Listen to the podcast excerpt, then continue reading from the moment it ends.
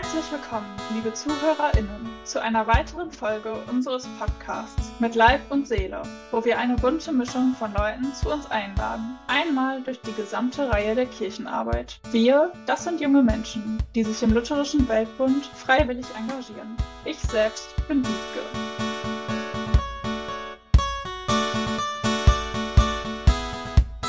Heute habe ich dich, Lasse, bei mir. Ich freue mich super, dass du da bist Hallo, Wiebke. Schön da zu sein. Danke für die Einladung. Ich würde dich gerne einmal kurz vorstellen. Du kommst nämlich ursprünglich aus Goslar und hast in deiner Heimatgemeinde in der Konfirmandenarbeit mitgearbeitet. Und nach dem Abitur warst du für ein freiwilliges soziales Jahr in Südafrika. Danach hast du in Hannover und auch für ein Semester in Jerusalem studiert und 2017 wurdest du auf der Vollversammlung des Lutherischen Weltbundes in den Rat vom LWB gewählt. Und mittlerweile bist du Lehrer für Mathe und evangelische Religion. Was der Rat ist, könnt ihr übrigens in der ersten Folge unseres Podcasts hören. Lasse, du sitzt auch im Weltdienstausschuss. Was ist dieser Ausschuss und was macht ihr da eigentlich? Ja, der Weltdienstausschuss ist mein Ausschuss, in dem ich mitarbeite im Rat vom Lutherischen Weltbund. Also jedes Ratsmitglied ist einem Ausschuss zugeteilt und arbeitet einmal im Jahr auf der Ratstagung mit allen zusammen und dann nochmal an einem zweiten Treffen eben in dem entsprechenden Ausschuss. Bei mir ist das der Weltdienstausschuss.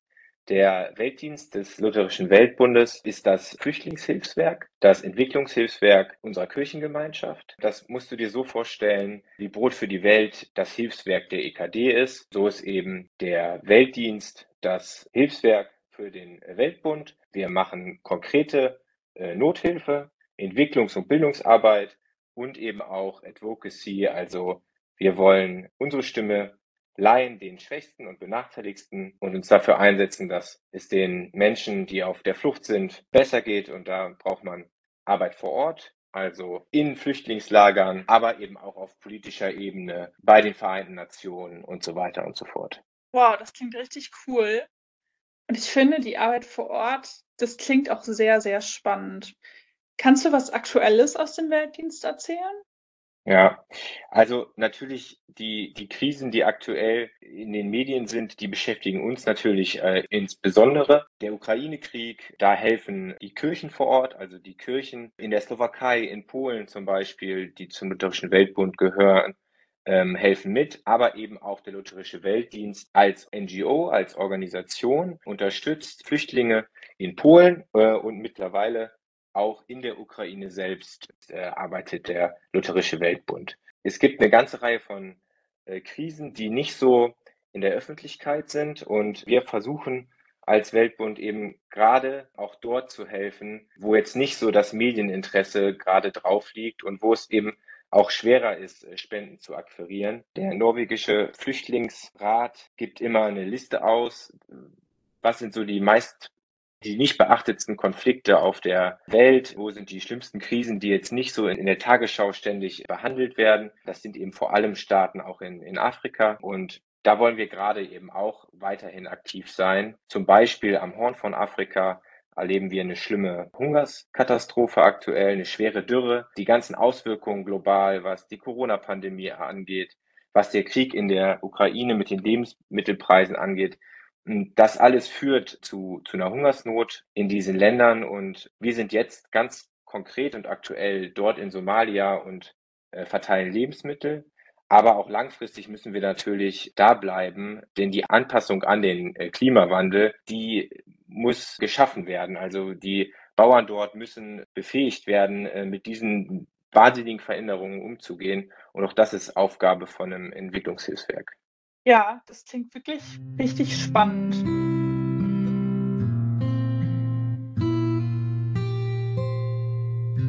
Ich habe es ja vorhin auch schon gesagt, du hast in deiner Heimatgemeinde in der Konfirmandenarbeit mitgemacht. Du unterrichtest evangelische Religion mittlerweile. Hast du dich schon immer so richtig evangelisch oder lutherisch gefühlt, so mit Leib und Seele? Also evangelisch sicher, das war schon irgendwie immer präsent, aber äh, lutherisch muss ich sagen, dass das bei mir eigentlich äh, keine Rolle gespielt hat, als ich aufgewachsen bin. Du hast ja schon gesagt, ich war in Südafrika, habe da ein FSJ gemacht Und da hatte ich zum ersten Mal diese Frage irgendwie, ähm, ja, wie würde ich eigentlich meine Konfession beschreiben? Weil ich habe dann natürlich Menschen getroffen aus ganz verschiedenen Kirchen, aus ganz verschiedenen äh, religiösen Gemeinschaften. Die haben mich dann auch gefragt, ja, und an was, was glaubst du? Äh, und ich war mir gar nicht so sicher, wie ich das dann auch auf Englisch sagen sollte, weil evangelisch dachte ich irgendwie, okay, evangelical, das klingt irgendwie falsch. Das klingt so evangelikal. Evangelical Church of Germany, das äh, klang nicht richtig. Und ja, wahrscheinlich wäre einfach Lutheraner die Beschreibung gewesen, womit da auch die Menschen was anfangen hätten können, weil es gibt natürlich auch lutherische Kirchen in, in Südafrika. Ja. Und ich habe natürlich da jetzt einen ganz anderen Zugang gefunden, Erst über Studium dann auch tatsächlich, aber natürlich jetzt auch seit 2017, seit ich im Rat sitze. Und trotzdem würde ich mich immer noch in erster Linie als Christ bezeichnen und nicht als Lutheraner. Sehr cool. Du hast es ja gerade auch selber wieder gesagt, du hast dein Auslandsjahr in Südafrika gemacht, du hast in Jerusalem studiert, du bist Mitglied im Rat und im Weltdienstausschuss. Das klingt so, als wärst du richtig viel unterwegs und als würdest du viel reisen. Was war denn so die bisher beeindruckendste Reise für dich? Also mein Studium in Jerusalem, aber natürlich auch das FSJ in Südafrika waren sicher besonders prägende Erlebnisse. Immer wenn man irgendwie mal längerfristig wo ist, dann, dann prägt das einen ganz stark. Ich hatte die Chance, mit dem Weltdienst einmal nach Myanmar zu reisen und mir da die Arbeit vor Ort anzuschauen. Und das war natürlich total eindrucksvoll und spannend. Der Lutherische Weltbund arbeitet in Flüchtlingslagern an der Grenze zu Bangladesch. Das ist eine muslimische Minderheit, die in, in Myanmar vertrieben wurde, die aber auch nicht nach Bangladesch kann, sitzt da in einer ja, sehr schwierigen, hoffnungslosen Situation. Das ist ein Gebiet in Myanmar, was man gar nicht bereisen kann als Tourist. Das ist eigentlich sozusagen verbotenes Sperrgebiet. Und ich konnte da aber eben als Ratsmitglied des Lutherischen Weltbunds hin und da zu sehen, wie das eigentlich so ganz praktisch funktioniert, wie so auch so die Rädchen ineinander greifen bei so einer Flüchtlingsarbeit, was es, was es heißt, so ein Flüchtlingslager auch am Laufen zu halten. Das war total, total, total beeindruckend. Und die Arbeit der Menschen da und auch die gemeinsame Arbeit von den verschiedenen Hilfsorganisationen, die da auch eng zusammenarbeiten, das macht dann doch Hoffnung, obwohl das eigentlich eine sehr hoffnungslose Situation ist natürlich. Die Menschen dort können nicht vor, können nicht zurück, äh, wissen nicht, ob sie da jetzt ein Jahr oder zehn Jahre bleiben müssen. Das ist eine ganz schwierige Situation für die Menschen dort. Ich kann mir auch vorstellen, dass das auch für dich schwierig war und dass du da sicherlich auch einiges an Hoffnung und Mut gebraucht hast. Hm. Ja, es ist, also das ist nicht so einfach irgendwie, wenn man wenn wir uns die Welt anschauen und merken, dass diese Krisen ja eher mehr werden, äh, immer mehr Menschen sind auf der Flucht, über 100 Millionen, so viel wie noch nie. Das sind Situationen, wo man, wo man auch, ja, äh, wo man auch Hoffnung verlieren kann. Und da nicht zu verzagen, das ist eine große Aufgabe und vielleicht auch unser Hintergrund als Christinnen und Christen hilft uns da irgendwie auf die Hoffnung zu setzen, an das Gute zu glauben und zu glauben, dass wir die Welt auch verändern können. Das ist ein, ist ein Hoffnungspunke, so, den, den wir auch mitbringen, glaube ich, als Organisation, auch wenn natürlich die Lage vor Ort nicht gut ist, aber im Kleinen eben auch verbessert werden kann. Ähm, wir unterstützen da Bildungsarbeit. Ich habe da Schulen besucht, da gibt es auch Kinder, die gehen ganz normal zur Schule und so in diesem Flüchtlingslager, in der blöden Situation natürlich. Aber da ist auch nicht nur alles schlecht und so. Also es ist, ähm, es ist eben so beides und die, die Menschen vor Ort, die da helfen, die Zusammenarbeit mit den anderen Organisationen, das, das gibt Hoffnung, ähm, hat mir Hoffnung gegeben und den Menschen dort eben auch, ähm, auch wenn es natürlich schwer bleibt. Das kann ich mir sehr gut vorstellen.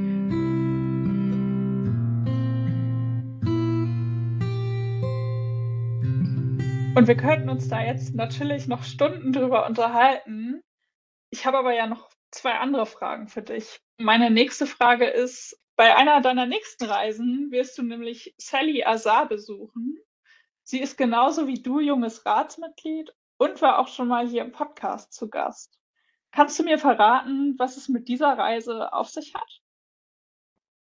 Ja, ich, ich kenne Sally seit äh, 2017. Sie ist mit mir in den Rat gewählt worden in, in Namibia.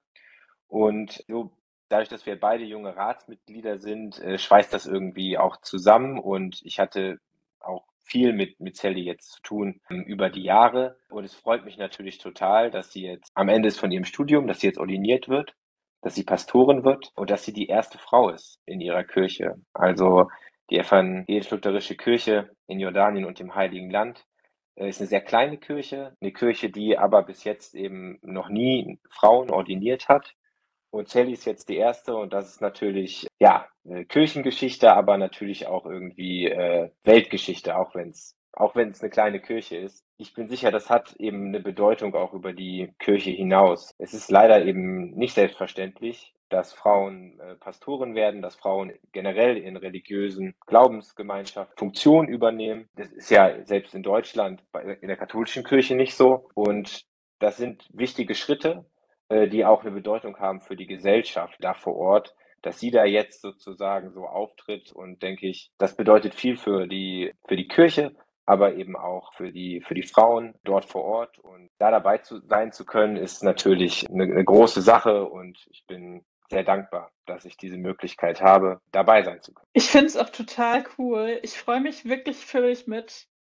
Und ich würde jetzt auch schon zu meiner letzten Frage kommen. Und zwar möchte ich gerne noch von dir wissen, was ist dein Konfirmationsspruch? Mein Konfirmationsspruch steht bei Lukas im Kapitel 22, der Vers 32. Jesus spricht, ich habe für dich gebetet, dass dein Glaube nicht aufhöre. Das war in dem Jahr, als ich konfirmiert wurde, die Jahreslosung. Und ich weiß noch es gar nicht so einfach war, irgendwie sich jetzt auf so einen Konfirmationsspruch äh, festzulegen für mich. Und mein Vater hatte mich dann auf die Jahreslosung aufmerksam gemacht. Und ja, dann habe ich relativ spontan gesagt, ich kann jetzt hin und her überlegen, irgendwie vor und zurück und irgendwas muss ich jetzt einfach nehmen. Und dann habe ich gesagt, dann nehme ich jetzt das. Und die Kraft von dem Spruch äh, hat sich dann irgendwie erst in den nächsten Jahren dann entfaltet. Also, wenn man älter wird, verändert sich ja auch der, der eigene Glaube und der Spruch hat mich immer begleitet. Also ich habe da oft irgendwie dran gedacht auch und äh, der hat mir dann auch Kraft gegeben. Und von daher, ja, bin ich, bin ich froh, dass ich, dass ich dieses Wort der Bibel Konfirmationsspruch genommen habe. Äh, relativ spontan dann am Ende, weil man sich ja irgendwie entscheiden muss. Sehr cool. Dann bedanke ich mich bei dir, Lasse, dass du in diesem Podcast zu Gast warst. Ich habe mich sehr gefreut, diese Folge mit dir aufnehmen zu dürfen. Ja. Und freue mich schon darauf, dir. wenn wir uns dann mal wiedersehen. Ja, vielen Dank, Wiebke. So, das war's für heute. Der Podcast ist eine Produktion des Jugendausschusses in Zusammenarbeit mit dem Deutschen Nationalkomitee des Luscherischen Weltbunds. Ihr könnt uns erreichen unter mit Leib und Seele at dnk-lwb.de. Bis zum nächsten Mal.